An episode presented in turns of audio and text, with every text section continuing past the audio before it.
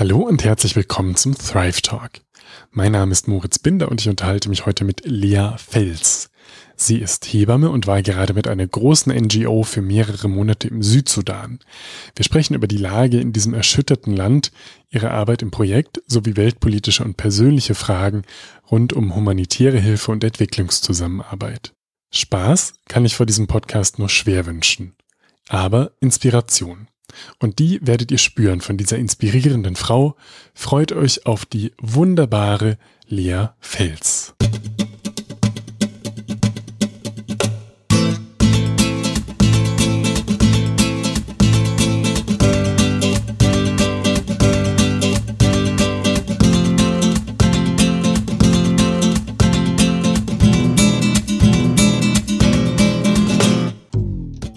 Liebe Lea, schön, dass wir miteinander sprechen. Ja. Du bist vor ein paar Wochen aus dem Südsudan wiedergekommen, hast da mhm. einen Einsatz als Hebamme gemacht. Und jetzt bist du in Deutschland und alle sprechen über das neue iPhone und die US-Wahl und Corona. Wie ist das, aus dieser Südsudan-Welt zurück nach Deutschland so zu kommen? Komplex. Hm. Ähm, ich habe tatsächlich einfach das Gefühl, dass wahnsinnig viele Welten so in mir gerade kollidieren. Und also zum Beispiel Corona war im Südsudan, ist im Südsudan irgendwie Thema, aber es ist halt einfach nicht lebbar, so wie es hier irgendwie jetzt die Restriktionen, wie es hier gehandhabt wird. Und dann komme ich hier hin und es ist der gleiche Virus und es gibt mega die Angst, mega und auf verschiedenen Seiten Angst. Also das Grundthema, glaube ich, ist eh erstmal Angst, aber dann aus verschiedenen Gründen. Und im Südsudan gibt es Rachemorde an der Tagesordnung. In der Regenzeit sterben massenweise an Malaria. Vergewaltigung sowieso noch und nöcher. Und irgendwie frage ich mich, wieso so viele so auf den ersten Blick unterschiedliche bis zu konträren Punkte auf einer Welt zusammenkommen können. Hm. Das stelle ich mir tatsächlich schwierig vor oder herausfordernd, diese Ambivalenz oder diese Zerrissenheit in der Welt, die du ja gerade in dir trägst, auszuhalten. Also, ja, vielleicht sagen wir jetzt auch zu Beginn noch mal kurz, ähm, wir haben vor zwei Wochen haben wir überlegt, dass wir den Podcast machen und da war ein Grund, warum du gezögert hast, auch wenn du gesagt hast, gute Idee, dass du meintest, ähm, die Sachen, die du da teilweise erlebt hast, auf die wir bestimmt an der einen oder anderen Stelle eingehen oder von denen du erzählst, die waren so schlimm, dass du Menschen, die das jetzt vielleicht hören, davor schützen möchtest, weil das so eine andere Welt ist. Ähm, genau, das können wir vielleicht vorneweg einfach sagen, dass das mhm. vielleicht auch ein schwerer Podcast an manchen Punkten wird. Ja. Magst du zu Beginn noch mal ein bisschen was zu dir einfach sagen, wer du bist, wo du herkommst, was du machst? Ganz ja. grob, was dir wichtig erscheint. Äh, ja, ich bin Lea. Ich habe vor viereinhalb Jahren die Hebammenausbildung abgeschlossen, habe dann ein Jahr in Uganda in einem Geburtshaus gearbeitet und dann den Bachelor für Hebammenwesen gemacht. Das heißt, du hast die Ausbildung als Ausbildung gemacht, genau. dann warst du weg und dann hast du es nochmal studiert. Genau, das ist also, also bist du die super mega Power Hebamme. naja, das nicht. Der ganze Hebammenberuf soll oder wird jetzt akademisiert. Und ab 2021 wird es keine Ausbildungen mehr geben, sondern nur noch ähm, duale Studiengänge. Und, ähm, und oder ich glaube, 2021 ist das letzte Jahr, wo Ausbildungen angeboten werden. Ähm, das heißt, es werden sowieso früher oder später immer mehr akademisierte Hebammen sein. Und ich habe so für mich gedacht, da ich ja doch noch relativ jung bin, 27, werde ich irgendwann zwischen ganz vielen akademisierten Hebammen stehen. Und ich habe gerade noch die Energie und die Ressourcen oder hatte, hab, um einfach dieses Studium zu machen. Und Köln, die katholische Hochschule in Köln, hat ein Studium spezifisch für Hebammen mit abgeschlossener Berufsausbildung angeboten, berufsbegleitend dieses Studium halt zu machen und einen Bachelor of Science zu erwerben. Und das erschien mir einfach als sinnvoll, auch im Hinblick auf internationale Hebammenarbeit, weil die meisten, ähm, die meisten Länder haben einen akademisierten Hebammenberuf und deshalb habe ich das gemacht. Also ich habe die Ausbildung abgeschlossen. Ich bin tatsächlich sehr froh, dass ich eine Ausbildung gemacht habe, weil das doch, also der Hebammenberuf ist ja ein unendlich praktischer Beruf. Da kann man in der Theorie so viel lernen, wie man will. Und wenn dann irgendwie die Schulter stecken bleibt, dann hilft dir die Theorie nur im gewissen Maße. Du musst es trotzdem praktisch lösen können.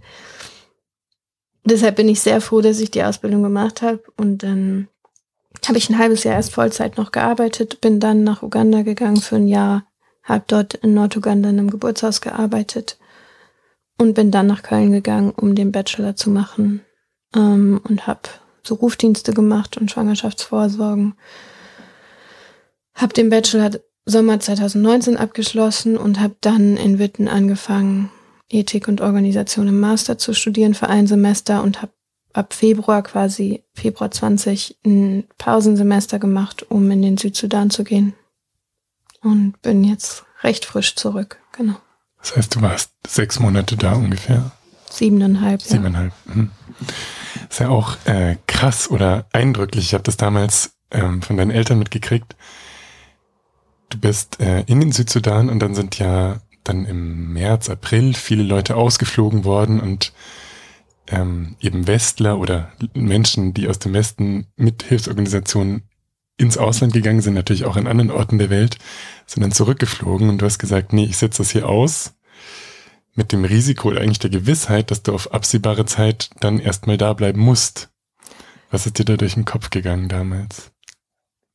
Also es war tatsächlich ziemlich krass, weil ähm, ich habe eine kleine Klinik dort geleitet und ungefähr eine halbe Stunde weg in dem POC, Protection of Civilian Camps, war so das größte Krankenhaus ähm, von, von der Organisation mit Chirurgen und Anästhesie. Und die Chirurgen, der Chirurg, der da vor Ort war, plus die Anästhesie, die sind beide mit dem letzten Flug nach Hause geflogen oder rausgeflogen.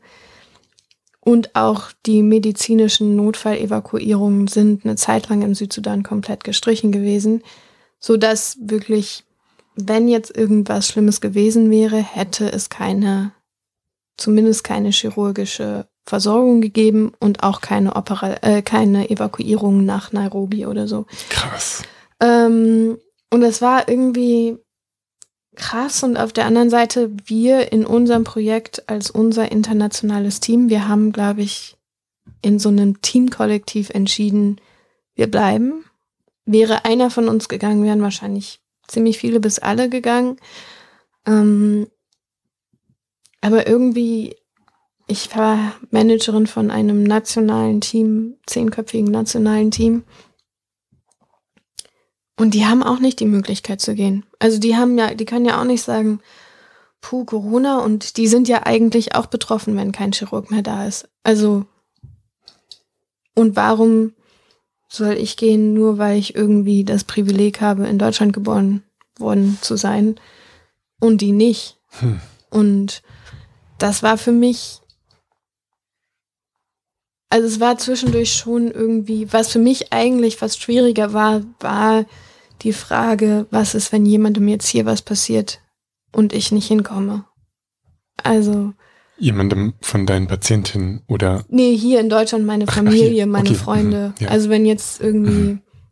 mein Papa sehr krank geworden wäre oder mhm. so und ich einfach partout keine Möglichkeit gehabt hätte, hierher zu kommen.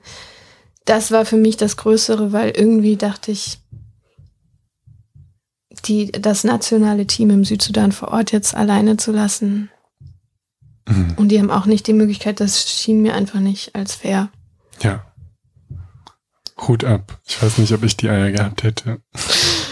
Ja.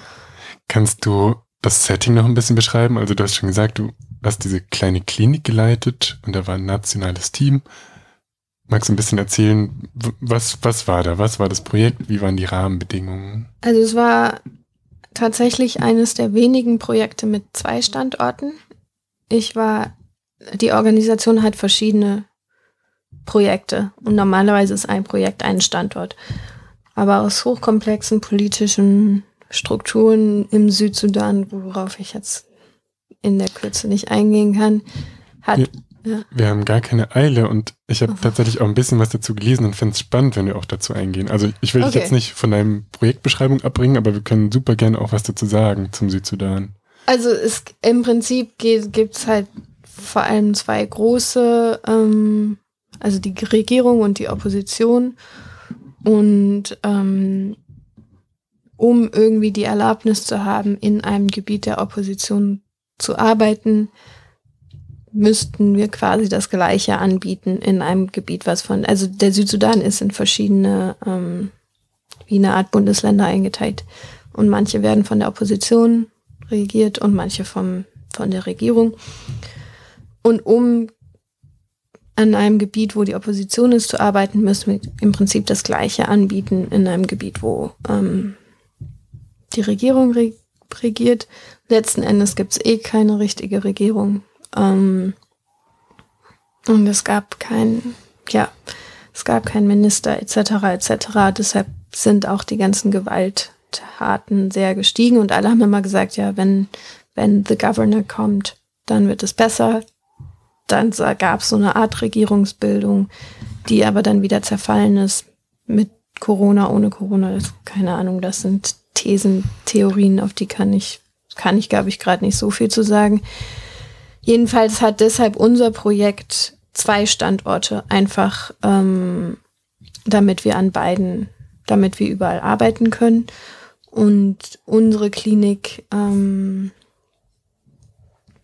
unser Standort ist relativ klein gewesen, weil die Organisation in dem anderen Projekt das große Krankenhaus hat, was halt auch OPs und so anbietet.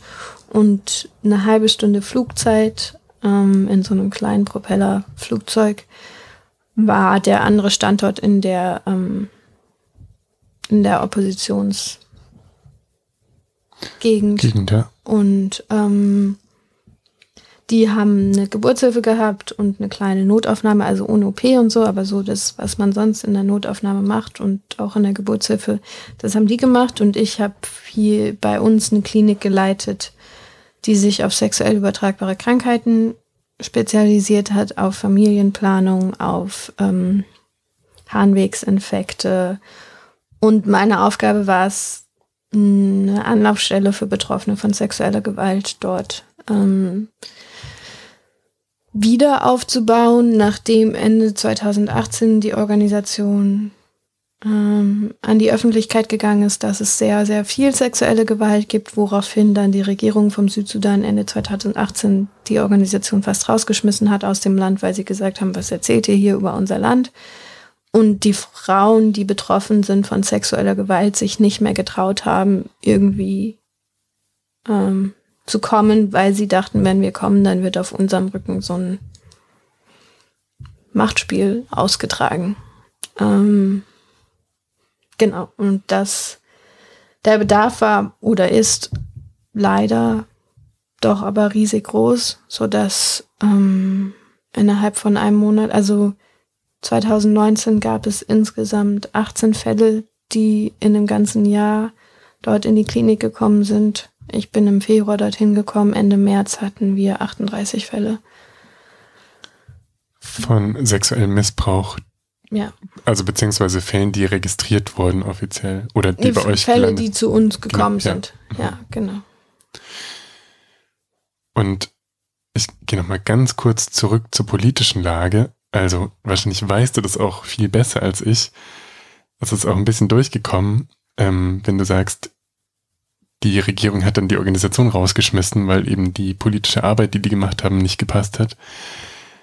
Also die Recherche, die ich relativ oberflächlich gemacht habe, da war ich erstaunt. Ich habe immer wieder gehört, okay, Südsudan, ich glaube seit 2017 ist das jetzt offiziell ein eigener Staat und da gibt es irgendwie Unruhen. Das habe ich schon so peripher in den Medien mitbekommen.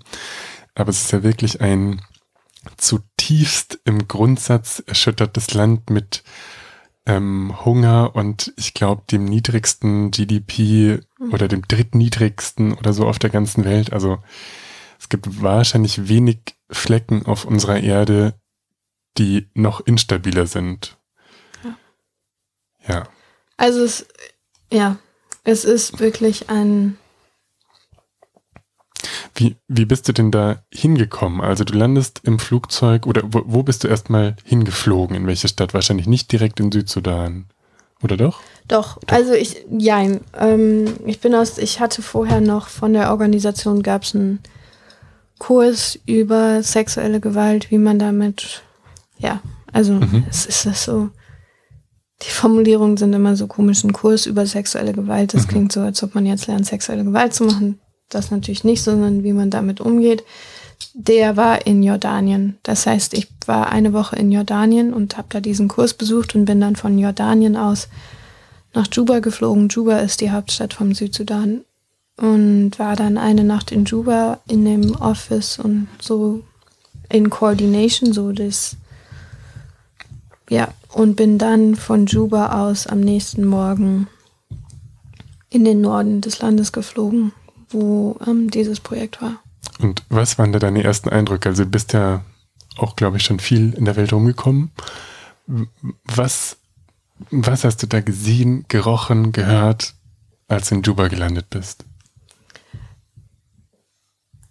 Also irgendwie ist der Südsudan ja so ein wahnsinnig gebeuteltes Land und tatsächlich ein Land, wo ich mich frage, ob die es so, wie es im Moment geht, jemals auf eigene Beine kommen, wirklich friedlich auf eigene Beine kommen.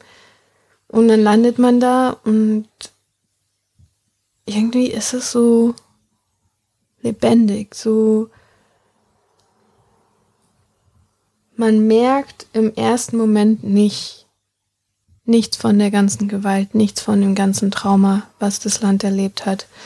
Weil es ist, die Menschen, die, die leben einfach, die sind einfach lebendig. Und dann mussten wir da ewig Schlange stehen für alle möglichen Sachen und dann gibt es in Juba am Flughafen genau ein, ein so ein Kofferband, wo von allen Flügen alles ankommt. Ich meine, es sind auch nicht so viele Flüge, die in Südsudan gehen, deshalb passt es dann schon, aber dann habe ich da halt irgendwie nochmal zweieinhalb Stunden drauf meinen Rucksack gewartet. Und, hin, und dann habe ich das so gesehen, hinter diesem, diese, es war halt so eine Eingangshalle, es war, findet alles am gleichen Ort irgendwie statt. Und ich stand auf der einen Seite von dem Band und gegenüber war so ein Tisch, wo dann alle Leute hingehen sollten, wo da irgendwie zwei Menschen saßen, standen, die durch jeden Koffer mal irgendwie gewühlt haben, um zu gucken, was da so drin ist. Und ich war völlig übermüdet und völlig fertig und so, und ich habe dann irgendwann meinen Rucksack gehabt und dann war da eine ewige Schlange und ich hab gesagt, ich kann mich da jetzt nicht auch noch ranstellen, dann komme ich nie irgendwo an.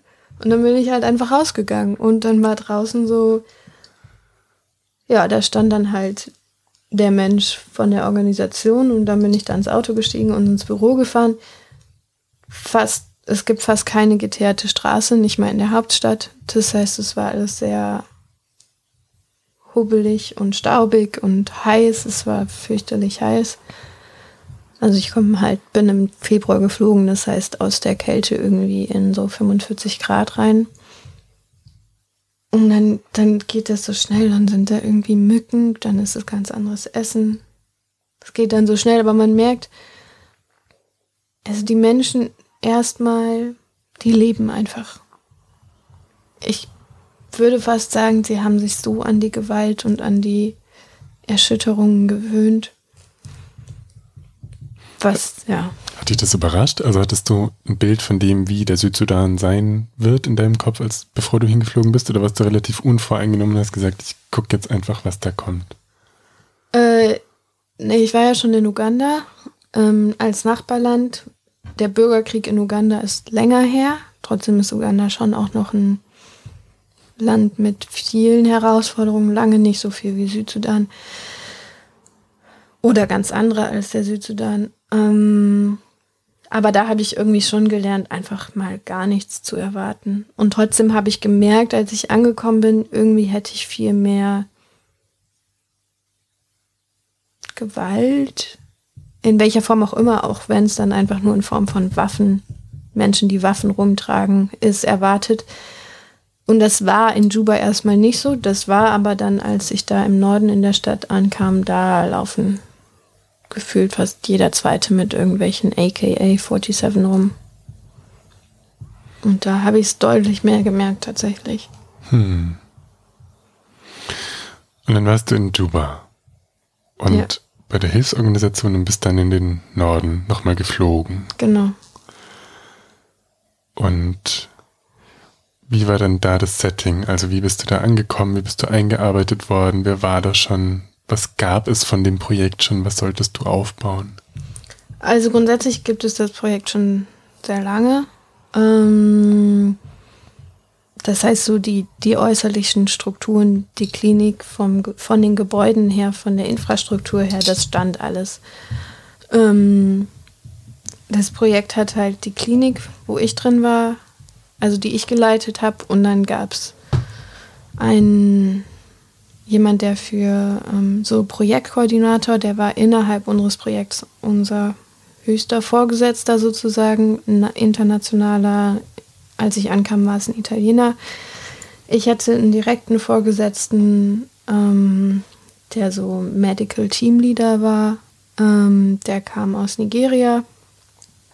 Und dann jemand, die für Personalfragen und Finanzen, also so ja, Personalmanagerin war aus Kanada und jemand, der ähm, für Supplies, also für die ganzen Sachen, die Medikamente, das Essen, was immer für uns eingeflogen wurde, ähm, der kam aus Amerika. Also das war so das internationale Team und jeder von den internationalen Teammitgliedern hat halt ein eigenes nationales Team zu leiten gehabt. Meins war zehnköpfig, Ach ne, genau. Und dann gab es noch eine aus ähm, Nepal, die hat so das Outreach-Team geleitet. Das ist so ein Team, was so Health Promotion in den Dörfern macht. Also die einfach jeden Tag in die Dörfer gehen und erzählen über sexuell übertragbare Krankheiten und wie man sich schützen kann und was wir anbieten und dann auch über sexuelle Gewalt und, und, und. Und dieses Outreach-Team, da war ich stellvertretende Teamleitung, weil die hat auch noch ein Outreach-Team in dem anderen Standort gehabt. Das heißt, sie war manchmal da, dann war ich die Leiterin von dem Team vor Ort. Ähm, ja, also so. Okay. Und wie viele Betten oder wie viel Betreuungskapazität hattet ihr da? Was für Patienten kamen da oder? Wir haben tatsächlich keine, also außer so zwei Notfallbetten, wir haben keine stationäre, wir haben gar kein nichts Stationäres gehabt, sondern es war eine Tagesklinik, ist eine Tagesklinik, die von 8 bis Uhr morgens bis 6 Uhr abends offen hatte und dann für Notfälle war ich halt immer vor Ort. Also es war das Grundstück, hat so die Klinik, es war ein umzäuntes Grundstück mit so Wellblechzaun, ziemlich stabil. Da war die Klinik drin, da waren die Büros von den anderen drin und so der, das Grundstück, wo wir international geschlafen haben. Alles ein bisschen separiert voneinander mit durch so Strohzäune, aber innerhalb eines großen, relativ naja, medium großen Grundstücks. Mhm.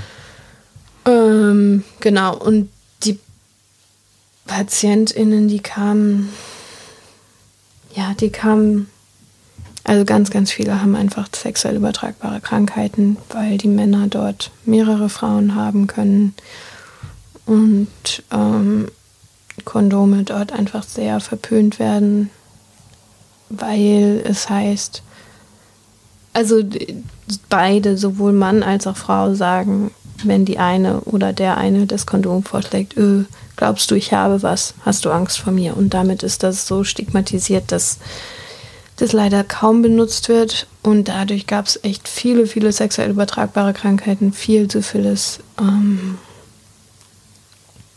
HIV. Und gerade in der Trockenzeit sehr viel Harnwegsinfekte, weil es einfach viel zu wenig Zugang zu Wasser gab. Ähm, und Familienplanung, das ist auch so ein Thema, da das dürfen die Frauen eigentlich nur, wenn ihre Ehemänner das erlauben. Und das heißt, wir mussten dann immer zwischen, manche Frauen wollten das und dann mussten wir Wege finden, wo sie das nicht merken würden, die Männer. Also die Pille würde dann nicht gehen, weil die durchwühlen dann auch die Handtasche oder so. Aber die drei Monatsspritze geht dann, weil es hätte ja auch eine Impfung sein können. Also so, ähm, ja. Und sexuelle Gewalt ist sowieso, darf man nicht drüber reden, weil die Frauen im Südsudan ist es so, dass die Frauen, die verheiratet sind und außerhalb der Ehe vergewaltigt werden beim Wasserholen, Holzholen oder ähnliches, die kommen ins Gefängnis wegen Ehebruch. Und deshalb redet man da nicht drüber. Deshalb war das auch so schwer, Zugang zu diesen zu Frauen zu finden und das Vertrauen von denen zu wecken, dass sie so, dass wir, Dass ihr für sie da sein wollt. Genau, dass wir für sie da sein wollen, ohne dass wir da jetzt irgendwie das öffentlich machen oder ihren Namen irgendwie in der Öffentlichkeit verwenden. Wir haben da sehr, sehr hohe, sehr, sehr strikte Regeln gehabt zu, ich kann es gerade nicht auf Deutsch übersetzen, Privacy and Confidentiality. Mhm.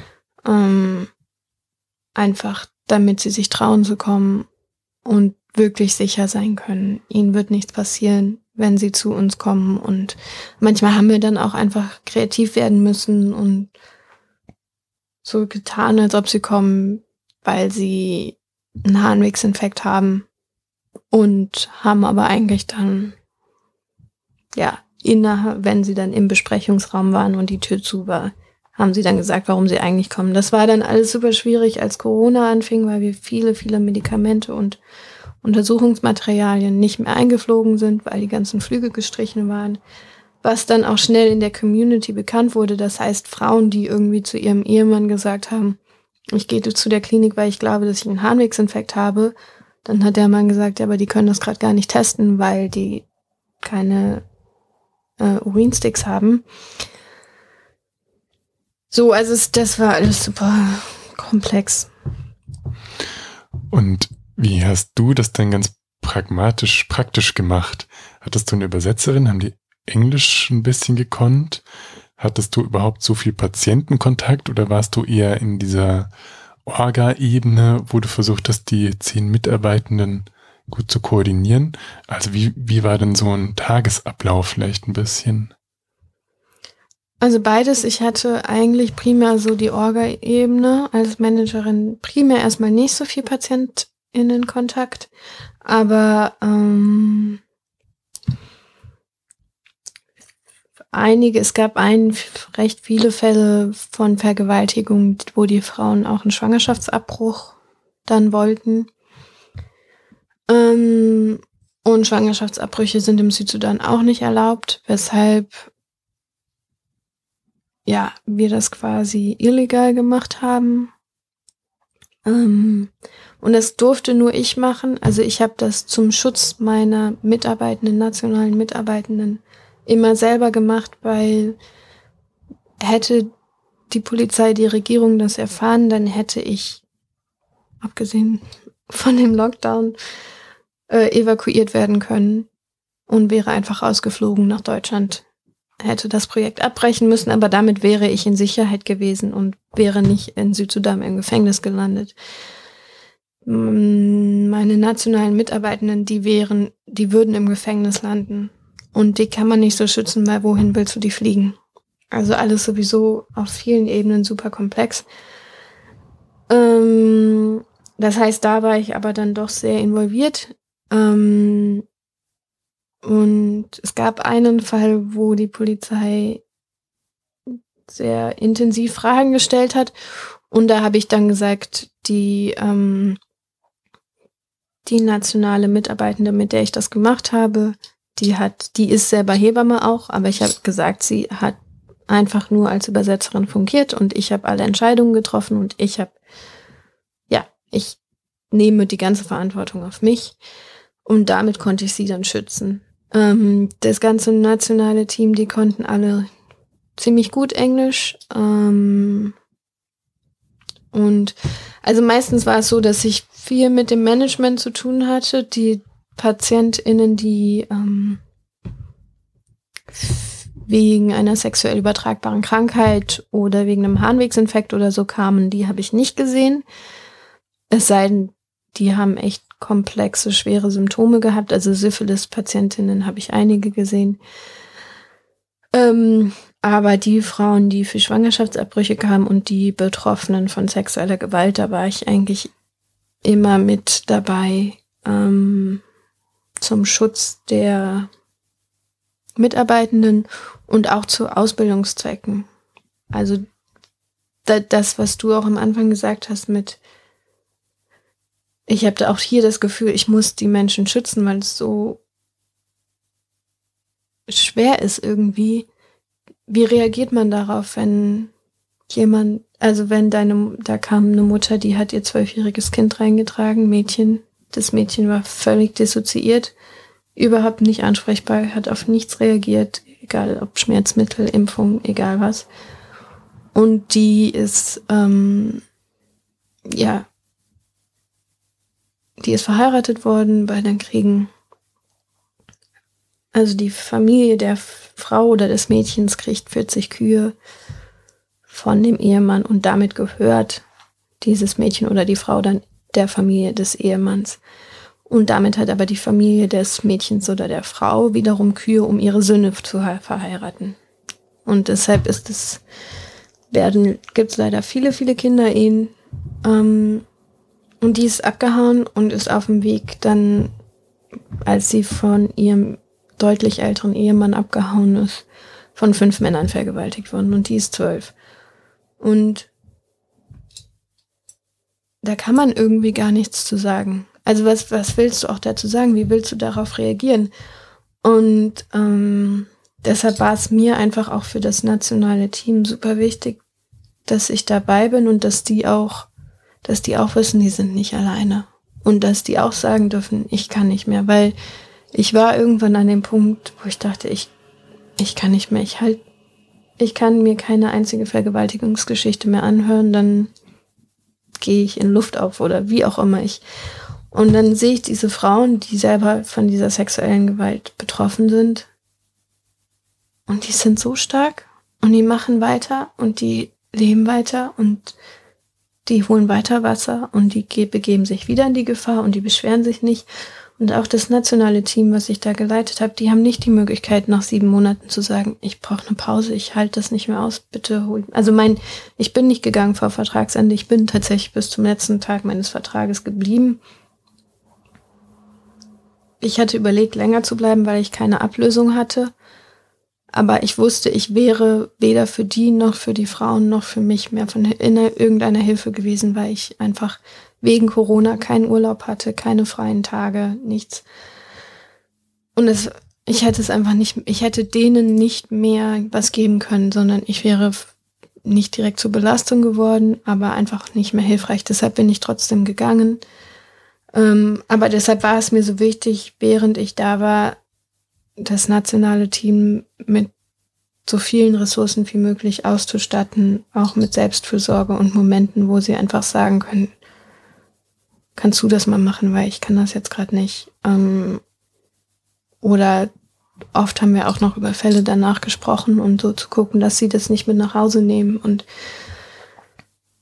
deshalb war ich bei den, bei eigentlich allen Fällen dabei, die wir hatten, damit sie das nicht alleine tragen können, äh, alleine tragen müssen. Manchmal wirklich nur im Hintergrund, dass ich nur einmal Hallo gesagt habe oder dass ich sie nur mit dem Impfstoff versorgt habe und dann haben sie das selber gemacht oder dass ich wirklich das Materialistische dafür gesorgt habe, dass die sich nicht darum kümmern müssen. Manchmal war es andersrum, dass ich wirklich die Gespräche geführt habe und sie haben das irgendwie immer mit einer Übersetzung dabei, aber ja. Oh, wie krass. Da fällt mir auch wenig zu ein.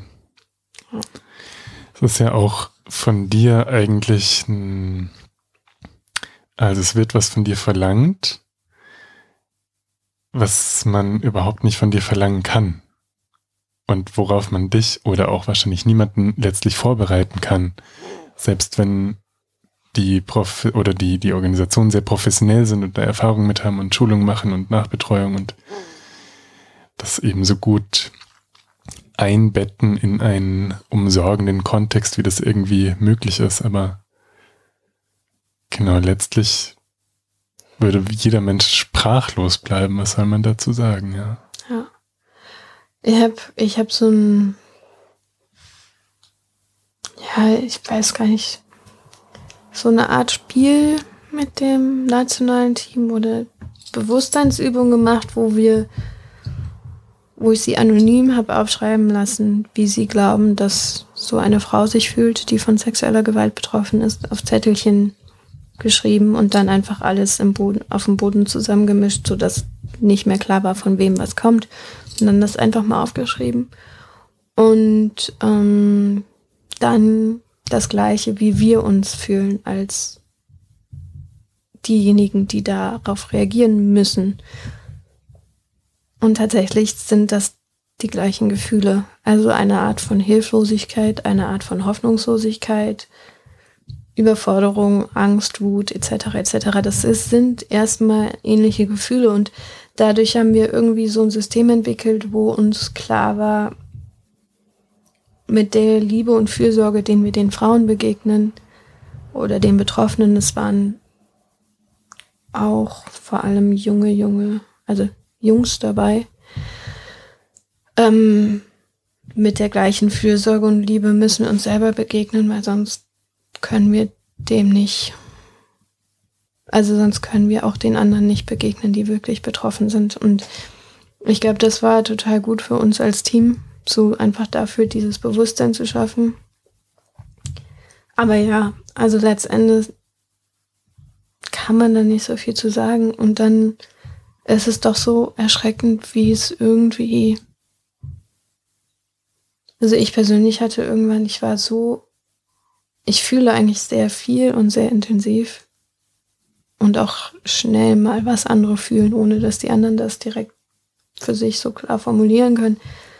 Ich war komplett abgestimmt. Ich habe irgendwann gar nichts mehr gefühlt. Komplett nada. Ich konnte, also mir konnte das Schlimmste erzählt werden und es hat mich nicht mehr berührt. Das war ein Schutzmechanismus, weil ich es nicht mehr zulassen konnte. Ähm, bis ich dann aus dem anderen Standort, wo wir, wir haben manchmal so Straßenverlegungen gehabt, weil es gab nur zwei Flüge in der Woche und wenn aber dann unter der Woche jemand verlegt werden musste, dann ähm, oder am Wochenende, dann mussten wir das über die Straße machen. Und ich musste da einen Patienten abholen, der äh, vier Schusswunden hatte, einen 18-jährigen jungen Mann, und den musste ich dann in das Krankenhaus in das staatliche Krankenhaus bringen, weil, wie gesagt, die Organisation zu dem Zeitpunkt keinen Chirurgen und keine Anästhesie hatte. Und der ist dann vier Tage später gestorben. Und ich war, also ich habe ihn jeden Tag dort besucht nach der Arbeit im Krankenhaus. Und seine Mutter war dabei und dann komme ich dahin am vierten Tag und ich sehe, dass er im Sterben liegt und dann, ich bin Hebamme, ich habe leider schon ein paar Mal erleben müssen, wie das ist, wenn Eltern ihr Kind verlieren. Und dieser Blick von einer Mutter, die ihren Sohn verliert, das, da geht nichts, das kann man nicht beschreiben. Und das habe ich in ihrem Blick gesehen, noch bevor ich ihn gesehen hatte. Und ich war dann bei denen, bis er gestorben ist. Und damit ist dann irgendwie so ein Damm in mir gebrochen und danach habe ich alles wieder wahnsinnig viel, wahnsinnig intensiv gespürt und das war irgendwie gut für das Team, dass ich dann das wieder gefühlt habe, weil dann konnte ich sie auch wieder fühlen. Und dann haben wir diese Übung gemacht und diese Bewusstsein für uns, für uns erweitert, dass wir da irgendwie auch mit uns einfach achtsam um, umgehen müssen. Und ja, so haben wir, und die sind immer noch da. Also das ist, habe ich auch echt riesen Respekt und auch Schuldgefühle, weil die haben nicht die Möglichkeit zu sagen, ich brauche eine Pause, ich gehe jetzt mal nach Deutschland und fahre ans Mittelmeer, weil das Mittelmeer so schön ist. So. Und die Gewissheit für dich nach einem guten halben Jahr wieder zurückzukommen, ist ja wahrscheinlich ein so ein Ankerpunkt, ein innerlicher. Und trotzdem stelle ich mir vor, dass diese Erfahrung so erschütternd ist, also so beschreibst es ja letztlich auch, wenn du sagst, ich habe irgendwann dicht gemacht und ich konnte das gar nicht mehr fühlen. Und da hätte ich eine relativ äh, persönliche Frage, kannst du was zu sagen, musst du aber nicht. Ich stelle mir vor, dass es für mich wie irgendeine spirituelle Anbindung oder irgendwas bräuchte, das mir hilft, das in einem größeren Kontext zu sehen und irgendwie an das Gute weiter zu glauben in der Welt. Weil ich das, glaube ich, sonst, wäre ich in der Situation gewesen, vergessen hätte auf dem Weg. Gibt es da was, was du dir immer wieder in Erinnerung gerufen hast oder was für dich so eine, eine höhere Anbindung war? Ähm, also ich, ich versuche auf jeden Fall das Gute zu sehen. Was, was mich am meisten inspiriert hat, war so einmal das Team, was ich hatte, weil die haben ja auch alle diesen Bürgerkrieg hautnah miterlebt. Das heißt, egal ob Mann oder Frau im Team, irgendeine Form von Trauma und Gewalt haben sie alle erlebt und zwar nicht zu wenig, sondern viel zu viel. Und trotzdem kommen die zur Arbeit, stellen sich dem, stellen sich den Betroffenen von sexueller Gewalt, lachen, machen Witze, leben, sind lebendig und auch die Frauen, also ja, ich glaube, ich kann das einfach hier nicht erzählen, weil ich wirklich das Gefühl habe, das, das ist ganz gut, ja. zu überfordern. Aber da, war, da waren echt Frauen dabei, die haben innerhalb von 24 Stunden das Schlimmste vom Schlimmsten erlebt und dabei dann noch ihren Sohn verloren, weil der erschossen wurde und so weiter. Also wirklich auf jeder Ebene. Und die kommen eine Woche später wieder und also für die nächste Impfung oder zu, so, zur Nachsorge, wie auch immer. Und die kommen und die kommen mit einem Lächeln und sagen Danke. Und ich habe für sie jedes Mal wieder angefangen zu weinen, wenn sie das gesagt haben, weil ich so einen Respekt vor ihnen habe. Also so, ja, die, die geben nicht auf. Und das war so meine Inspiration. Ich, ich an deren Stelle, keine Ahnung, ich wäre zu irgendjemandem hingegangen und hätte gesagt, bitte schieß mich einfach. Ich will das alles nicht mehr. Und das machen sie nicht, sondern sie machen weiter. Und sie kommen und sagen Danke, weil sie ein Medikament von mir gekriegt haben. Und ich ihn, also sie noch eigentlich so, so, so, so viel mehr verdient hätten. Und diese Inspiration, ich habe irgendwann angefangen, am Ende von, also wir mussten 18 Seiten Papierkram für jeden Fall ausfüllen, mega viel Arbeit und das dann alles verkodiert in Computer auf einer Excel-Tabelle und so. Also es war super viel Arbeit und pro Fall. Und war das für die Organisation oder für die Regierung? Nee, für das, die Organisation. Für die Organisation. Ja. Fandst du das sinnvoll oder eher nicht? Ähm, jein. Also mhm schon wichtig, um einfach zu gucken, was für Fälle sind das, wie viele Fälle, was für Formen von sexueller Gewalt oder häuslicher Gewalt und wie alt sind die Betroffenen, wie alt sind die Vergewaltiger ähm, und so. Also schon einfach, um so ein bisschen zu gucken, was, wo, wie. Ähm, trotzdem hat, ist es halt auch wahnsinnig zeitkonsumierend und dann nach jedem Fall habe ich dann mich am Ende irgendwie vor die hingekniet und den einfach nicht, weil einfach um den Respekt zu zeigen, weil ich so einen immensen Respekt vor diesen Menschen habe. Und das war so, das waren letztendlich die, die mich auch haben weitermachen lassen. Also die mich wirklich inspiriert haben und gesagt haben, wenn die das schaffen, dann möchte ich das versuchen auch zu schaffen. Hm.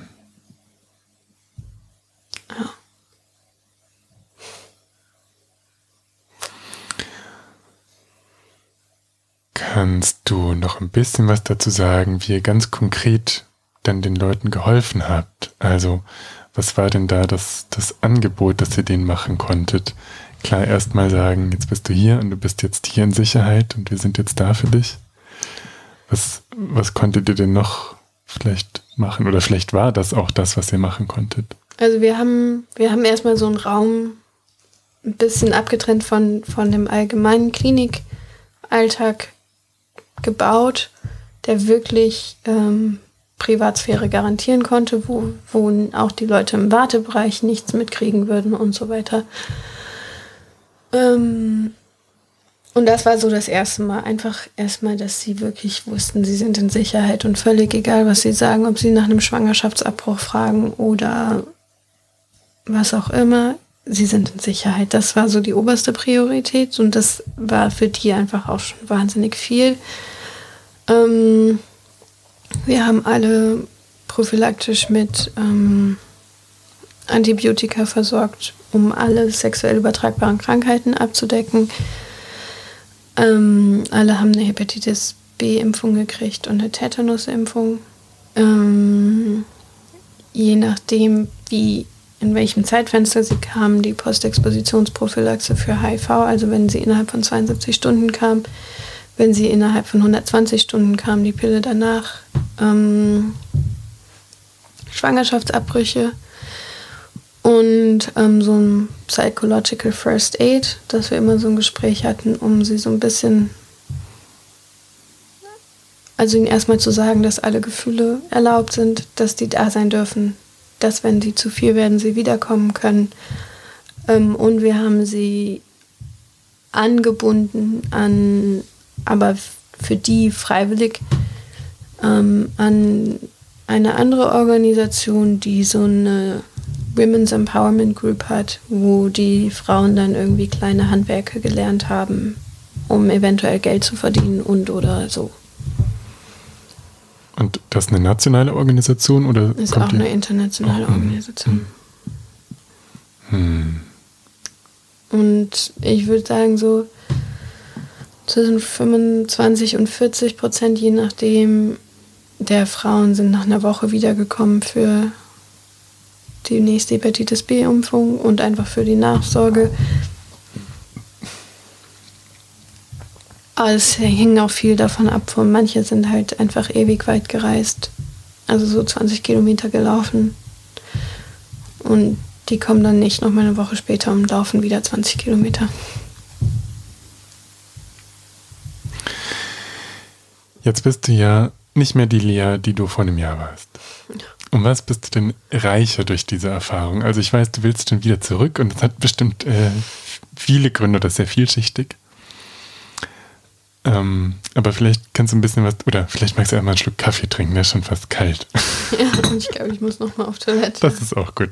Dann machen wir eine kurze Pause und genau, kurze Pause.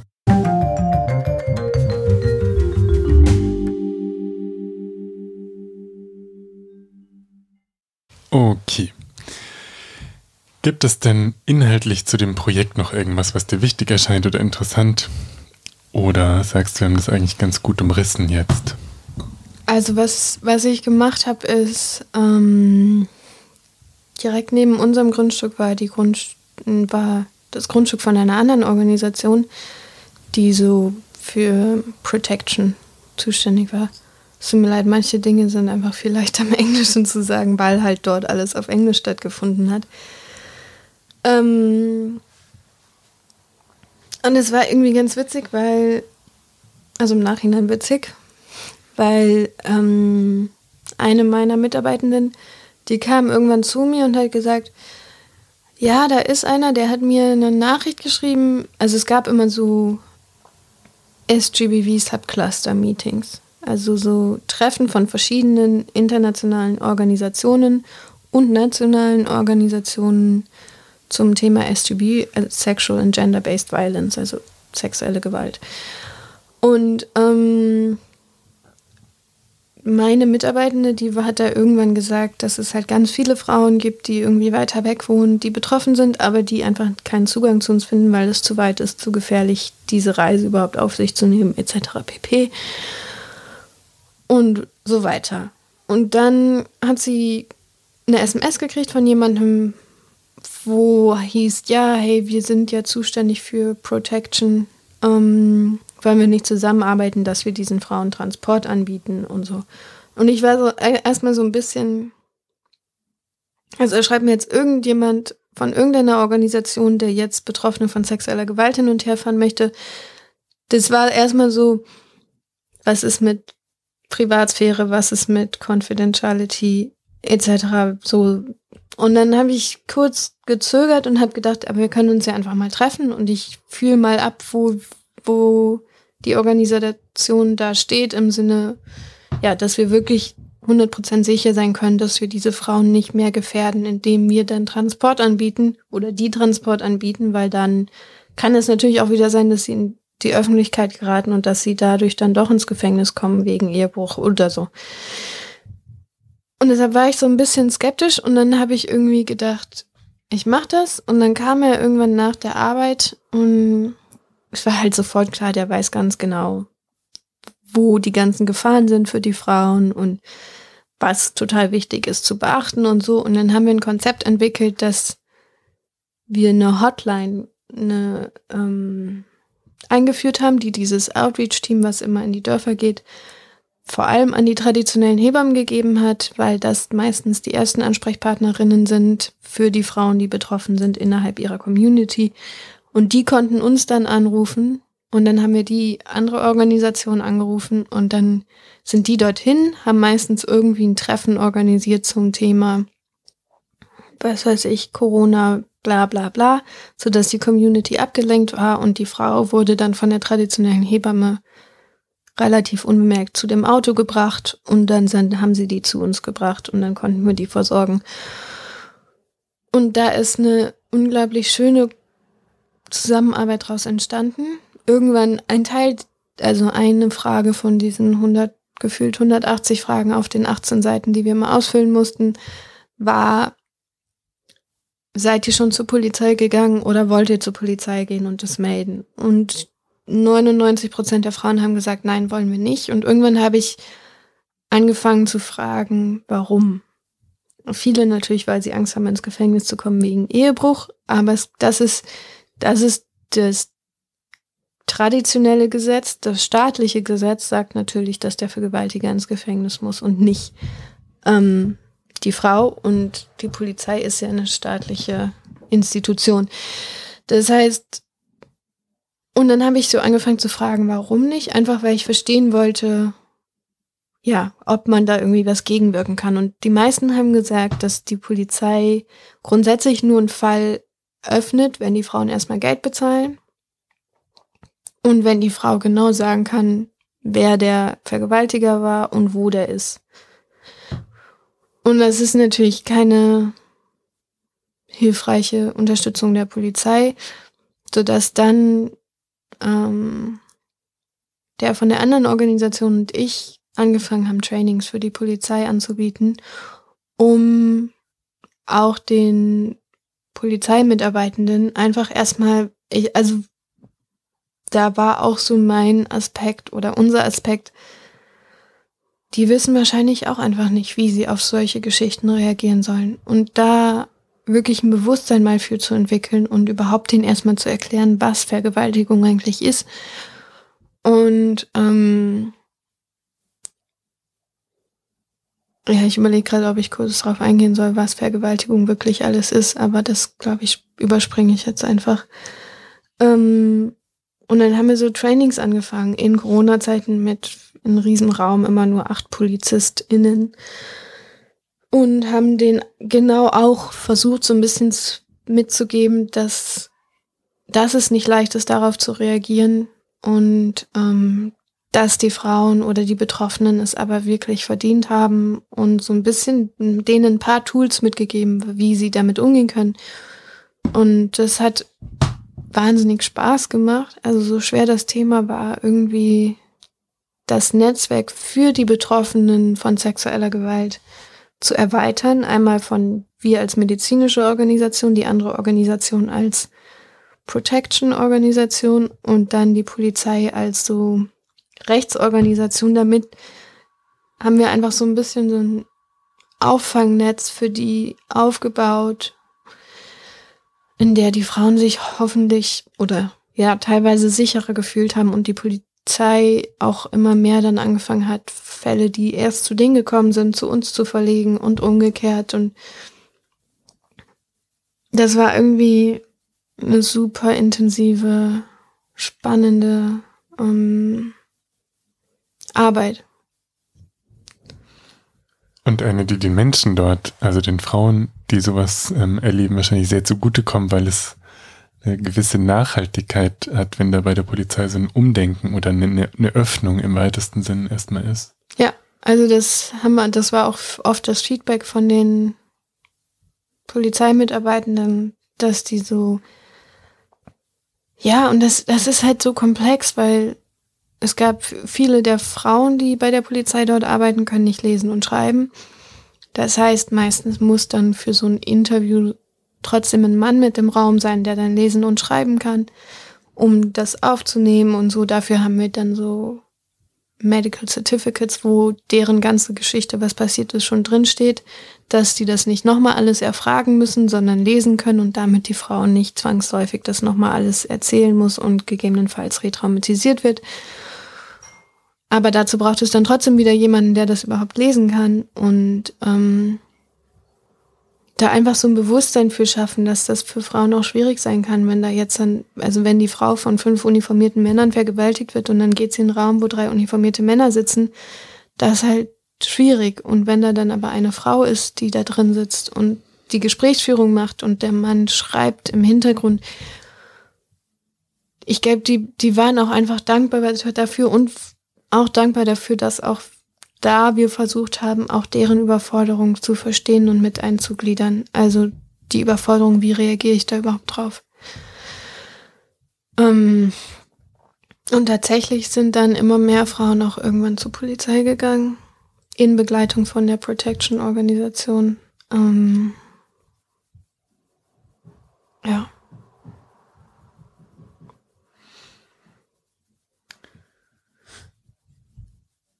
Gibt's noch was zu dem Projekt an sich, von dem du sagst, das ist noch ein wichtiger Aspekt oder es erscheint dir wichtig? Ähm, also normalerweise mit der Organisation kriegt man alle sechs Wochen fünf Tage frei, wo man aus dem Projekt rausgeflogen wird oder rausgeholt wird, je nachdem in welchem Land man ist, um einfach mal Abstand zu kriegen und Pause zu haben und alle drei Monate zwei Wochen Urlaub.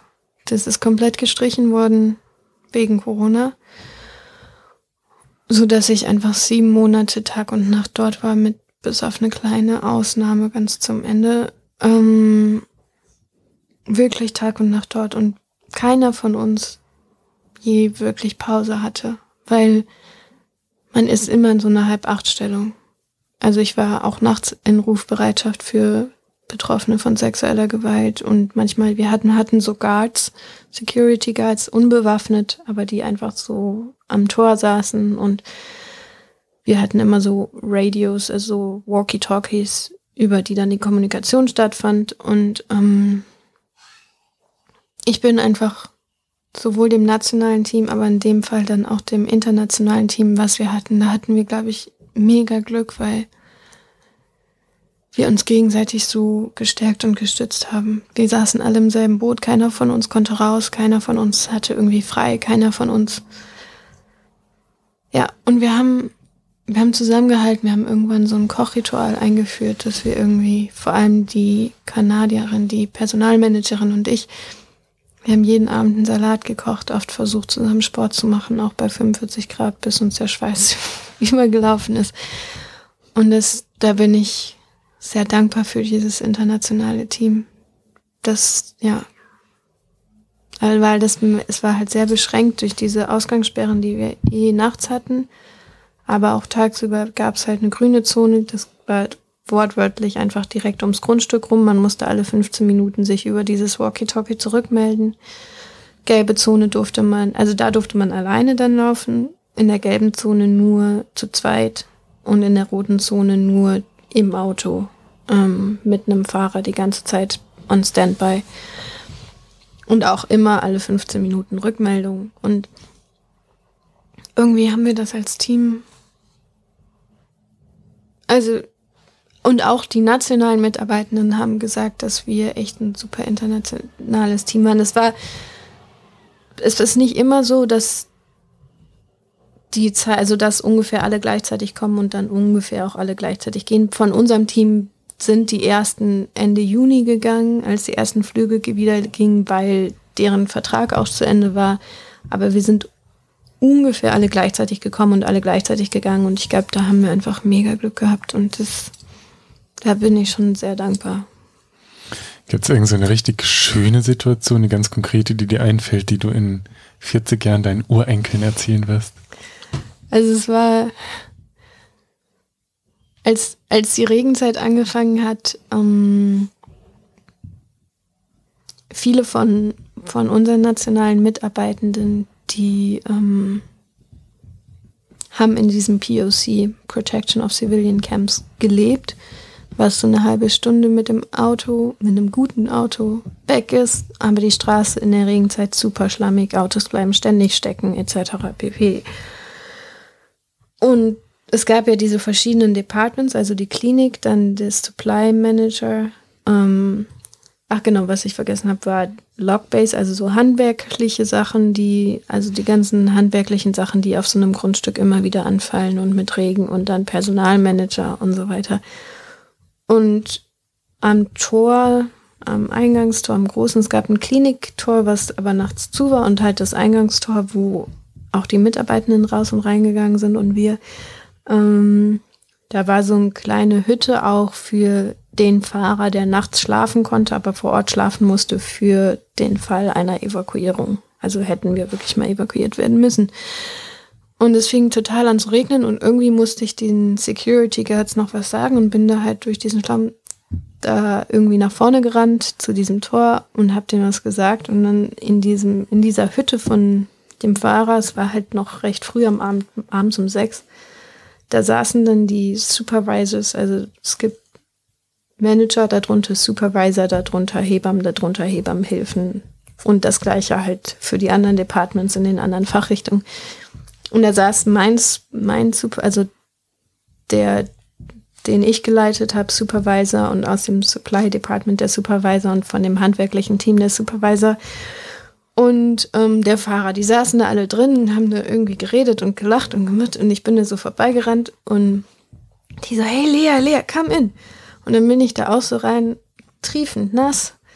Und dann saßen wir da, glaube ich, zwei Stunden und haben einfach erzählt und die haben aus ihrem Leben erzählt und wir haben über Heiraten gesprochen, weil das da einfach ganz anders ist als hier und wir haben über, wir haben so viel erzählt und wir haben so viel gelacht und hatten so eine Freude und es war so schwerelos irgendwie. Das war so ein, also es, ich glaube, ich hatte das auch mal eine Zeit lang vergessen und dann hat mich jemand gefragt, sag mal, was gibt's denn Schönes da? Und als erstes, ich habe vor Ort habe ich immer gedacht, ja, die Vögel. Also sind, da sind wunderschöne Vögel einfach. Und da, da brauche ich dann auch nicht mehr drauf eingehen, das ist schön. Kann, kann man so stehen lassen, kann man sich vorstellen, schöne bunte Vögel.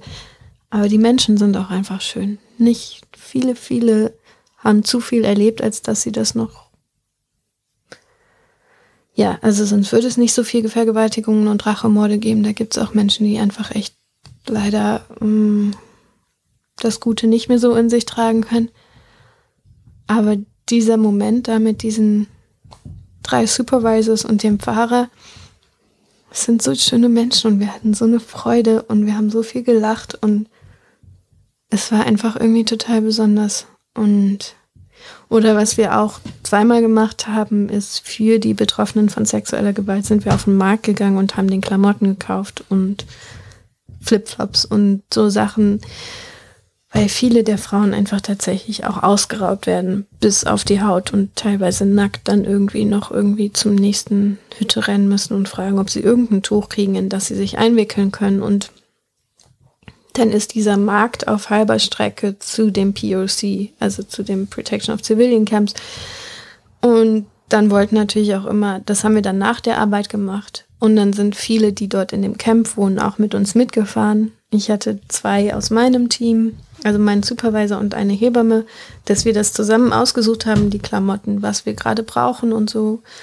Und dann sind aber auch meistens noch zwei bis drei aus den anderen Departments mitgegangen. Und dann waren wir so eine Gruppe von fünf bis sieben Leuten, die da auf den Markt gegangen sind und wirklich überlegt haben, welche Größe Schuhe werden am meisten gebraucht, wie viel Klamotten und da an den Preisen verhandelt haben. Und auch wenn die Ursache des Ganzen eigentlich total schwer ist und ich mir wünschte, wir müssten das nicht tun für Frauen, die wirklich bis auf die Haut ausgeraubt werden, einkaufen zu gehen, dieses, das wirklich gemeinsam zu machen und nicht nur als Klinik, sondern alle auch von der ganzen, von dem ganzen Projekt waren da involviert.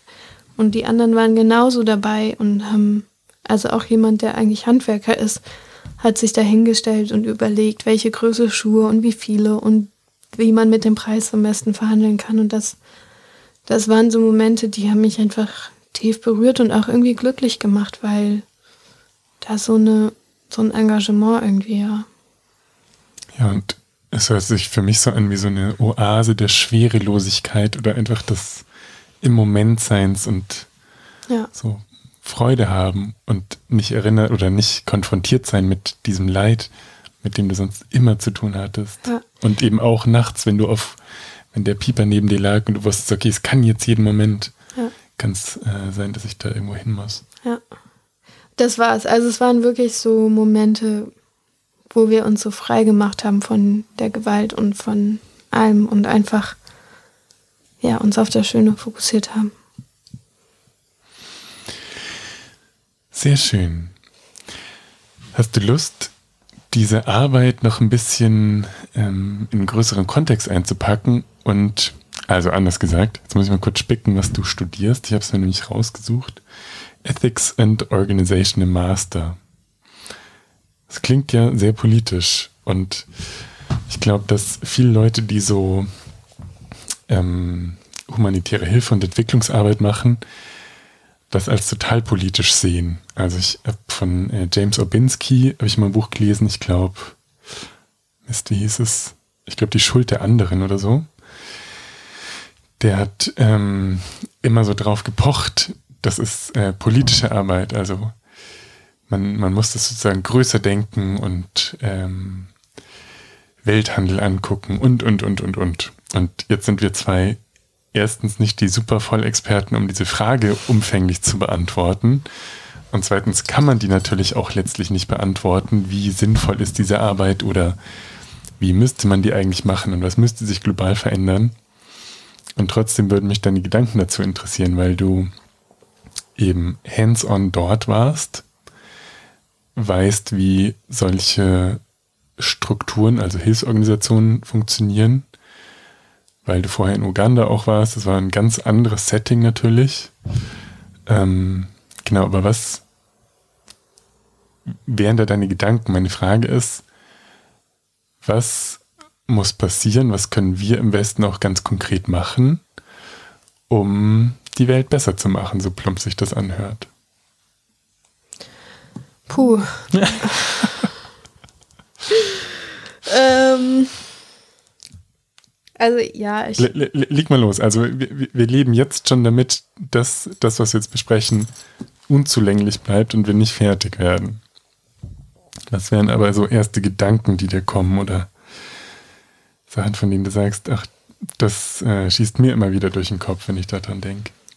Oder auch vielleicht jetzt ganz konkret so als Anlass dein Studium, das du machst, was ja auch vielleicht dann Richtungsgeber sein kann oder zumindest Fragen, die dich im Rahmen des Studiums bewegen, mit der Erfahrung, die du jetzt gemacht hast? Also tatsächlich bearbeite ich die Erfahrung, die ich gemacht habe im Studium in, einem, in einer Forschungsarbeit, ähm, indem ich, ich weiß noch nicht genau, welche Ethik ich nehme, aber es von einer ähm, systemischen Organisationstheorie her beleuchte und einer ethischen Perspektive, weil ich merke, da stoßen, also jetzt ganz spezifisch bezogen auf mein meine Forschungsarbeit in der Uni die Bedürfnisse der betroffenen Frauen oder Betroffenen überhaupt von sexueller Gewalt, die Bedürfnisse der nationalen Mitarbeitenden, die Bedürfnisse der internationalen Mitarbeitenden und die Bedürfnisse und Ziele der Organisation. Und da gibt es so Schnittpunkte, wo die Strömungen in die gleiche Richtung gehen, aber auch wo sie kollidieren. Ähm, das mal so, ja. Ich habe viel, viel drüber nachgedacht, wie sinnvoll es ist. Also für jede einzelne Frau, die ich dort begleitet habe, für jedes einzelne Kind, für jeden Jungen, der die Medikamente erhalten hat, etc., war es mit Sicherheit super gut, dass ich da war. Also nicht ich, sondern dass wir als Organisation das angeboten haben und dass die Klinik das jetzt auch weiterhin anbietet. Trotzdem ist für mich persönlich die Frage, also ich, ich kann nur aus von mir ganz persönlich. Bitte, das, das würde mich interessieren, deine persönliche Frage und oder, oder deine persönliche Antwort oder noch nicht mal eine Antwort. Also alles, was du sagst, ist richtig, ja. Das sind äh, deine Erfahrungswerte und die können wir jetzt einfach mal so. Also ähm, meine, meine ganz persönliche Frage ist, es ist ja eigentlich nur, nur in Anführungsstrichen Pflaster auf die Wunde kleben. Weil die Vergewaltigungen werden weiter passieren. Und dann kommen sie weiter und dann kleben wir Pflaster und dann kommen und so weiter. Und Südsudan ist so ein unfassbar gebeuteltes Land. Ich hatte irgendwann eine super spannende Diskussion mit dem Supply Manager, der aus Amerika kommt, mit der Fragestellung, ob nicht einfach alle NGOs, da, da hüpfen so wahnsinnig viele NGOs in diesem Land rum, ob das nicht auch systemstabilisiert, also ob wir nicht durch die Präsenz, die wir da haben, diese Gewalt auch in irgendeiner Form stabilisieren, weil ähm, im Prinzip sowieso klar ist, naja, ich kann sie vergewaltigen und sie, also so, so wird der einzelne Vergewaltiger nicht denken, ja, ich vergewaltige sie jetzt und dann geht sie zu der Organisation, zu der Klinik und dann kriegt sie HIV-Prophylaxe. Das, das ist nicht der Gedankengang von dem Einzelnen, aber innerhalb des ganzen Systems, solange immer wieder darauf reagiert wird und immer wieder versucht wird, da quasi Pflaster auf diese Wunden zu kleben, kann man die Wunden ja auch weiter verursachen. Und wir haben schon, und das darf man eigentlich als Mitarbeitende so einer Organisation, weiß ich nicht, inwieweit man das sagen darf, die Frage gestellt, wie sinnvoll unsere Präsenz da ist. Also, ähm, ja, ob nicht einfach alle Organisationen aus diesem Land mal raus müssten. Natürlich würde das Land dann erstmal wieder kollabieren noch mehr kollabieren, aber vielleicht würden sie es dann auch schaffen, selbstständiger auf die Beine zu kommen.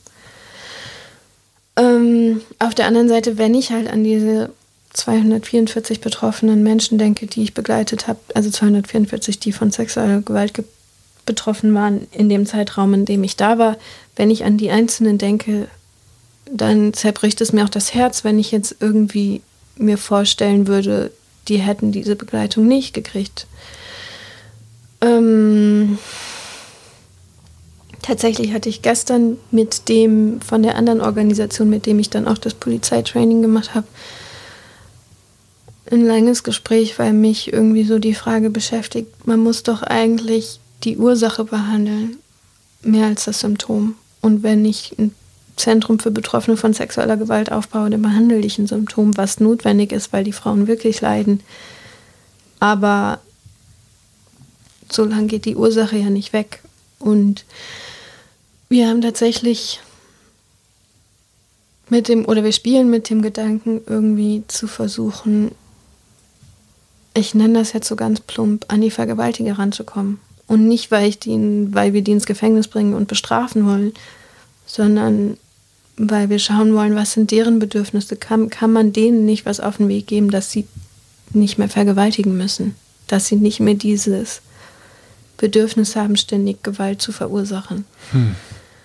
Ähm, ich habe auch mal drei Monate in Kenia gearbeitet und dort mit einem super spannenden Menschen zusammengearbeitet. Der hat eine Organisation gegründet, die heißt Man and, Man and FGM. Also Männer setzen sich dafür ein, dass weibliche Genitalverstümmelung ähm, beendet wird.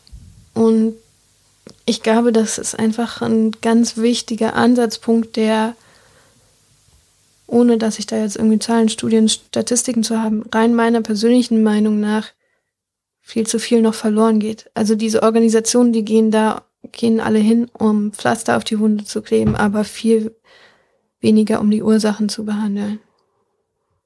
Und inwieweit das Pflaster auf die Wunden kleben wirklich nachhaltig ist, das also wäre jetzt die Organisation Ende 2018, nachdem sie an die Öffentlichkeit gegangen sind, ähm, rausgeflogen worden aus dem Land, rausgeschmissen worden von der Regierung, dann hätten die nationalen Mitarbeitenden keinen Job mehr gehabt, dann wären einfach diese ganzen Strukturen zusammengebrochen und ja, während wenn man irgendwie ein System erschaffen kann, wo die nationalen Mitarbeitenden sich mit der Ursache Bekämpfung, Bekämpfung ist auch schon wieder Gewalt drin, Ursachenbehebung irgendwie auseinandersetzen, dann hat das, glaube ich, zumindest eine andere Nachhaltigkeit, die vielleicht stabilisierender sein kann.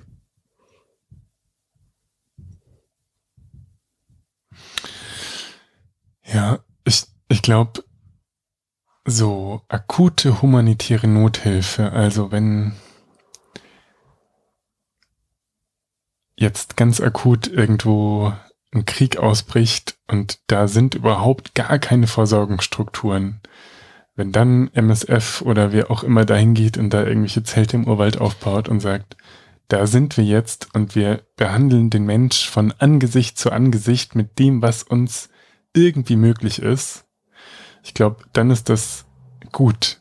Also, und die wissen, oder was heißt die wissen, dann ähm, es ist ziemlich offensichtlich, dass es ganz häufig auch nur ein Tropfen auf den heißen Stein ist. Trotzdem habe ich da wenig Fragen dran. Also ich finde das bedingungslos gut und denke mir, ja, geh. Und jedem Menschen, der da den Mut hat, sich in so ein Zelt zu stellen als Westler und das zu machen, vor dem ziehe ich den Hut und denke, krass, gut, dass es dich gibt und dass du das machst. Und bei allem, was langfristiger angelegt ist, so gut die Intention ist, habe ich auch genau diese Frage, die, die du letztlich jetzt aufgeworfen hast, am, am Anfang vor allen Dingen von dem, was du gesagt hast, wie werden denn Strukturen verfestigt? Also, und ich glaube, das ist auch ein Kritikpunkt, den jetzt wir nicht das erste Mal so formulieren, der natürlich total gängig ist oder, oder häufig äh, gebracht wird und ähm, den ich auch bei, bei Projekten, die wirklich eine ganz gute Intention haben von Leuten, die sich überhaupt nichts da in die Tasche wirtschaften wollen oder irgendwie ein Ego-Problem haben und als Retter in der Welt dastehen wollen, die ein ganz gut angelegtes Projekt machen und dann letztlich aber nach mehreren Jahren es doch darauf rausläuft, dass eben eine Abhängigkeit irgendwie geschaffen wird.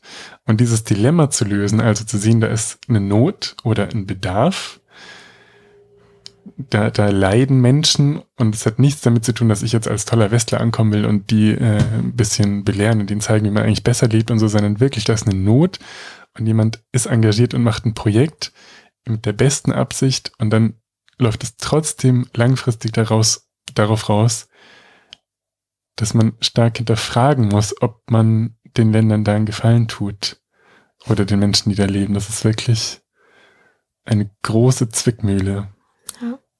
Ich, also ich sehe das genauso, diese Akuthilfe. Ich meine, das muss man ja ganz ehrlich sagen, das sieht man ja selbst irgendwie. Also ich habe das nur über die Medien mitgekriegt, aber als Corona in Italien so heftig war, da, da ist was passiert, wo das System erstmal kollabiert ist und da braucht es dann Unterstützung, damit das System wieder auf die Beine kommt, um dann quasi da weiterzumachen, wo sie standen, bevor diese Krise ausgebrochen ist. Und diese Akuthilfe, sei es ein Krieg, sei es ein Tsunami, was auch immer, ich glaube, die ist unglaublich wertvoll und unglaublich wichtig und die gehört auch dazu. Ähm und dann, ja, aber wo zieht man dann halt die Grenze? Also ich glaube, ja, das sind einfach viele Fragen die. Magst du noch was äh, zu der Idee sagen, die du aufgeworfen hast, an die Vergewaltiger ranzugehen? Das, ähm, also ich, ich finde das ganz plausibel und äh, weit gedacht und deckt mir Chapeau. Also überhaupt den Gedanken mal zuzulassen, äh, das ist schon eine Hürde irgendwie. Also ich hatte, ich hatte eine spannende Diskussion mit ich habe das auch irgendwie aufgemalt. Ich weiß nicht, inwieweit ich das jetzt versprachlichen kann. Auch mit dem Supply Manager, wo wir irgendwie zwei Menschen, die in dem ähnlich, also es ist ja immer die Eigenperspektive, man kann nie komplett sagen gleich, aber in einer recht, in dem recht ähnlichen, im gleichen Setting zumindest, in einem ähnlichen Chaos groß geworden sind, die können ganz verschiedene Wege gehen. Also der eine wird auch chaotisch und gewalttätig und wie auch immer und der andere versucht genau dem entgegenzuwirken. Und so die Frage, was in, also was lässt den einen Menschen so werden und den anderen Menschen so? Und mich beschäftigt diese Frage sehr, ob der Mensch im Grunde gut ist. Als Hebamme. ja, ja, der Mensch ist gut, kann ich dir sagen. Okay. Als Hebamme, wenn ich so ein neugeborenes Baby sehe, das ist einfach pure Unschuld. Das ist, da, da kann nichts Böses an diesem neugeborenen Wesen sein. Das, das geht nicht. Deshalb, ja, möchte ich das auch glauben. Ähm, und wenn man aber von davon ausgeht, dass der Mensch im Grunde gut ist, dann muss jeder Mensch, auch wenn der irgendwann noch so gewalttätig wie auch immer ist, irgendwo in sich haben, irgendwas in sich haben, wo man dran anknüpfen kann und dem sagen kann. Ich habe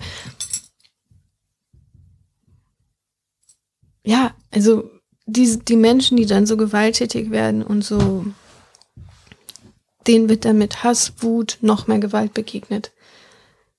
Was ich auch, also ich habe echt Geschichten im Südsudan erlebt, wo ich mir denke, boah, ey, so, geh ins Gefängnis, ich will, also nicht geh ins Gefängnis, die gehen natürlich nicht ins Gefängnis, aber der muss ins Gefängnis, der darf nie wieder irgendwie in Öffentlichkeit in die Nähe von Mädchen, von Frauen, wie auch immer. Aber erstens ist klar, dass er irgendwann auch wieder aus dem Gefängnis rauskommt, weil allein schon die Strukturen einfach so sind, dass sie nicht ihr Leben lang im Gefängnis da sein können. Und dann ist so die Frage, ist genau diese Antwort, dieses Bestrafen, Schuldzuweisung, Gewalt, noch mehr Gewalt denen hinzufügen, wirklich die Lösung, weil damit kann man ja auch triggern, einfach noch mehr Gewalt triggern und noch mehr Wut triggern und noch mehr, ja. Und wenn man aber versucht, einfach mal denen einen Raum zu geben, vielleicht auch deren Verletzlichkeiten zuzulassen. Und vielleicht ist das super naiv und keine Ahnung, aber ich kann mir nicht vorstellen, dass man Gewalt mit Gewalt lösen kann. Ich finde es überhaupt nicht naiv. Ich finde es richtig ähm, cool, ist nicht das richtige Wort. Aber so sinnvoll und wahrhaftig irgendwie.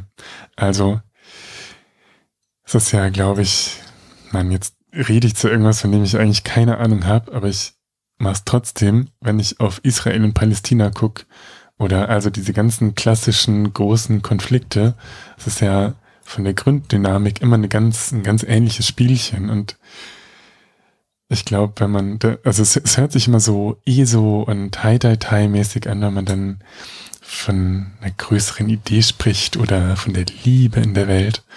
Aber das ist ja wirklich doch das, wenn man jetzt zu den Vergewaltigern geht, die so furchtbare Sachen gemacht haben, die man aber verstehen kann. Also, wenn ich, ich habe mal das Beispiel gehört, wenn ich äh, eine Woche lang mit jemandem im Aufzug eingesperrt wäre, dann würde ich dessen Lebensgeschichte verstehen und dann könnte ich alles nachvollziehen, was dieser Mensch wahrscheinlich macht. Und das bedeutet natürlich nicht, dass ich das gut heiße, was der macht. Ich kann das trotzdem bewerten und dazu Stellung beziehen und mich positionieren und sagen, das geht nicht, das darfst du nicht und ich werde mich äh, dafür einsetzen, dass du das nicht wieder machst. Aber dieses Verständnis für eine Biografie und Menschen zu haben und sozusagen erklärbar zu machen, warum jemand so furchtbare Sachen weiter in die Welt bringt und das genau als Ansatzpunkt zu nehmen, zu gucken, wie kann ich denn so einem Menschen eine andere Erfahrung machen lassen oder ihn einladen dazu, einen anderen äh, Möglichkeitsraum irgendwie zu gehen. Das ist wahrscheinlich ja der, der mutige Schlüssel, der irgendwas langfristig bewegen kann. Ja. Also oh Mann, Lea, da hast du dir echt was ausgesucht in diesem Leben. ja, aber ehrlich, das habe ich mir gestern Abend auch gedacht. Ähm, da ist dieser Mensch, mit dem ich da schon zusammengearbeitet habe, der ist ja. Also ich glaube, es ist auch gut, dass er, ohne jetzt das Gender-Thema reinbringen zu wollen, aber es geht da ja um primär erstmal Männer, Also die Vergewaltiger im Südsudan zumindest sind primär erstmal Männer. Und dass, wenn ich da jetzt als Frau hinkomme und einfach so sage, ja, ich, ich formuliere es jetzt ganz stumpf. Bitte. Ich gebe dem mal ein bisschen Liebe, das, das wird nicht reichen. Es braucht auch, gerade weil im Südsudan noch eine immense Gender-Trennung stattfindet, braucht es auch einen Mann, der da irgendwie auch als Mann so ein bisschen Verständnis mit reinbringt, was ich als Frau wahrscheinlich nie haben werde, genau wie umgekehrt. Und er ist einfach auch wahnsinnig unermüdlich und er glaubt auch an das Gute im Menschen und ich könnte mir tatsächlich vorstellen, dass wir da also er hat jetzt auch letzte Nacht schon irgendwie mir 20 Texte rausgesucht zu diesen Fragestellungen und ähm, das, also das war immer meine Frage eigentlich im Südsudan. Ich, ich kann nicht, und deshalb habe ich auch das Netzwerk mit der Polizei angefangen und so. Ich, ich konnte nicht einfach nur permanent auf die Gewalt reagieren. Ich, ich musste zumindest, ich konnte nicht an die Ursache direkt gehen, aber zumindest ein größeres Netzwerk für die Betroffenen aufbauen und eigentlich stellt, also ist das Nachhaltigste meiner Meinung nach die Ursache bekämpfen.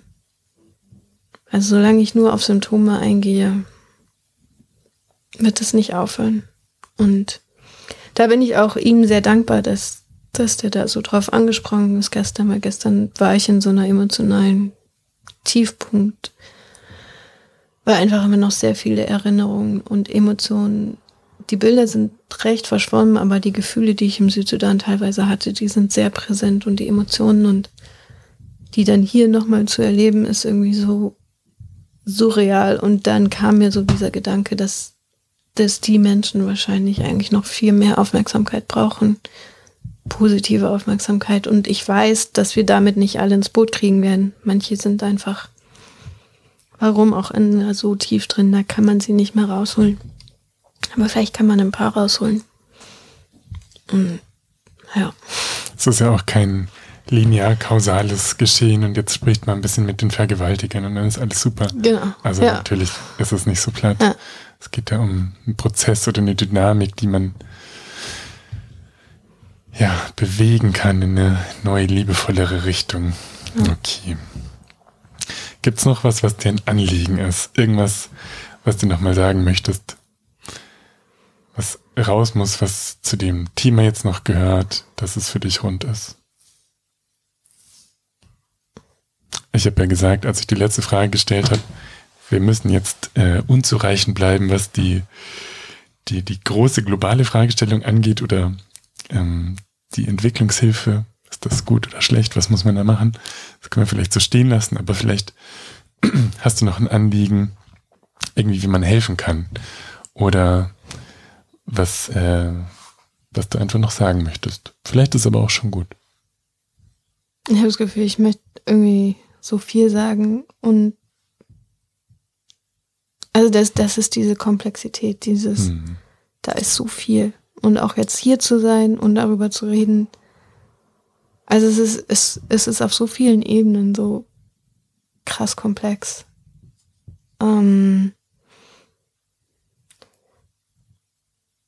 Ich bin sehr dankbar für die Erfahrung. Ich war, glaube ich, noch nie in meinem Leben so an meiner Grenze und über meine Grenze. Ich, es gab einen Tag, da habe ich auf meine Füße geschaut und ich habe tatsächlich wirklich nicht verstanden, wie meine Füße mich noch tragen. Ich war so emotional. Ich hatte dann auch Malaria und so, das macht natürlich dann auch erschöpft und krank und bla. Aber ich war so erschöpft auf jeder Ebene, dass ich, ich, ich kann ich kann nicht mehr, ich kann einfach gar nicht mehr. Und ich gucke auf meine Füße und denke, hä, wie machen die das? Wie, wie schaffen es meine Füße, mich immer noch zu tragen? Und dann denke ich an die ganzen Frauen, die all diese krassen, krassen Sachen erlebt haben. Und ich denke an mein Team, was so stark ist und jeden Tag mit so einer Freude irgendwie zur Arbeit kommt und immer ein Lächeln hat. Und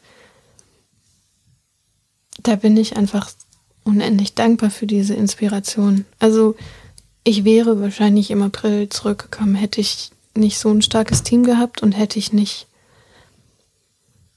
die Ehre und das Glück gehabt, solchen starken Frauen zu begegnen, die nicht aufgeben, die auch nicht leiden direkt, sondern die einfach weitermachen.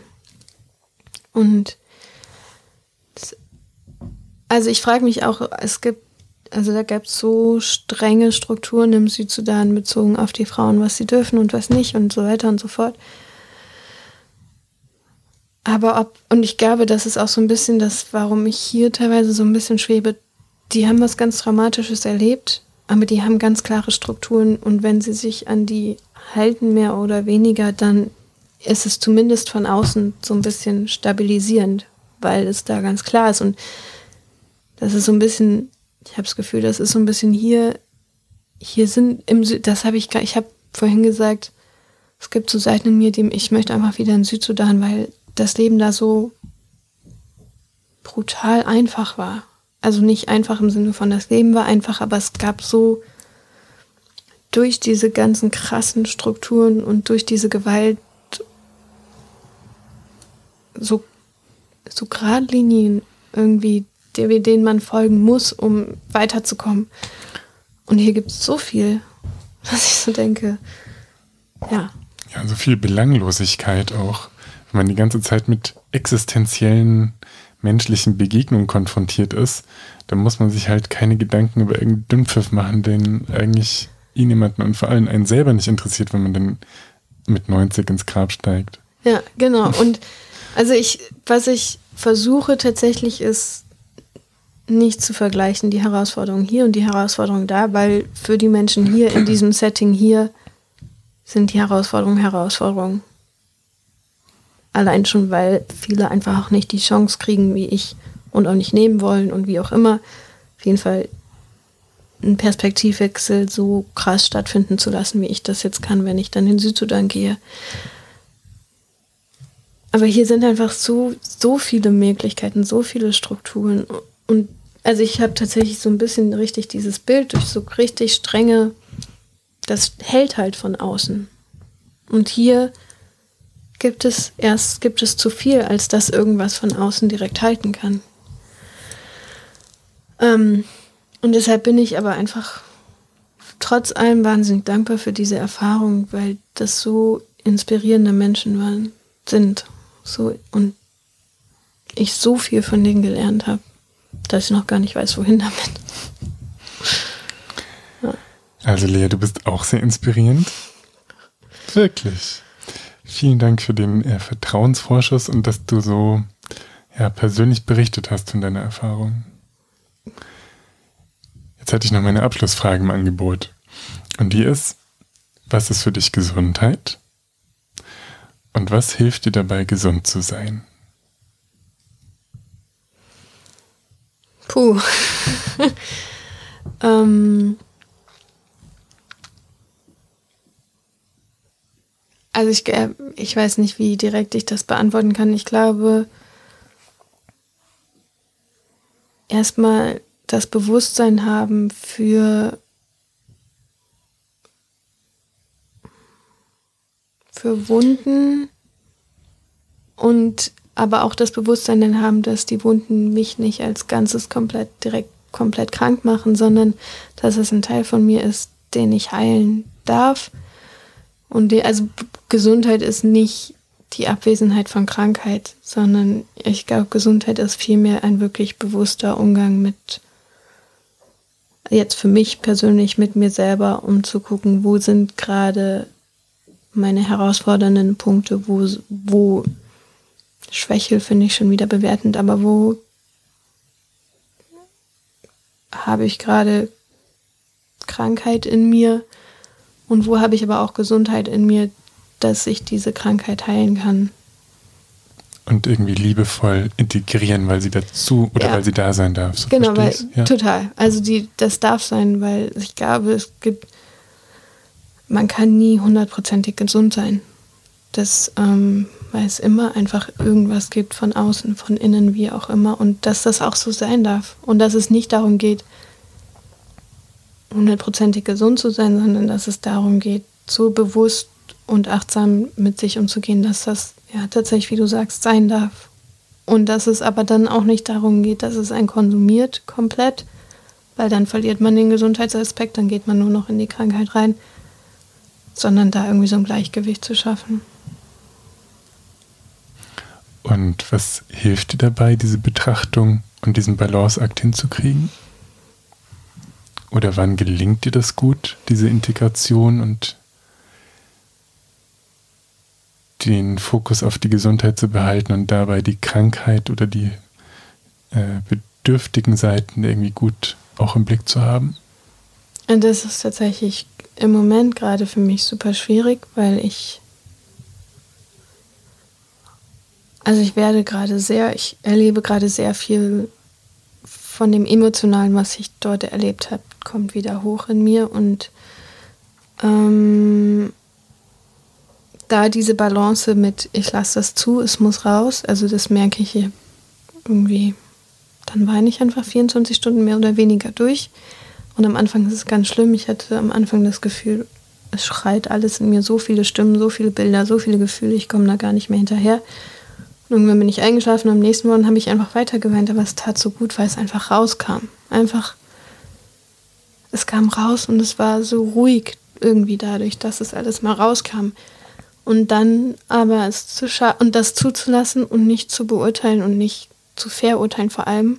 Ähm, und dann es trotzdem zu schaffen, auch nicht darin zu versinken, sondern tatsächlich helfen mir da so Übungen wie so einen inneren sicheren Ort einfach mir kreieren. Und wenn ich merke, ich steige da zu, ich tauche da zu tief ein, dass ich an meinen inneren sicheren Ort gehe und ich weiß, das ist da und das darf da sein, aber ich darf auch trotzdem sicher sein. Ja, und ach Gott, das ist doch so nachvollziehbar. Also jetzt gehe ich auch vielleicht in eine Position rein, wo ich das bewerte. Ich möchte nur sagen, ich meine, die siebeneinhalb Monate, die du da erlebt hast, die waren ja so verdichtet und so vollgepackt, dass da deine Seele jetzt ein bisschen atmen muss und sagen, hey, puh, jetzt muss ich mal ein bisschen hoch und ein bisschen runter. Das ist doch das äh, Menschlichste auf der Welt.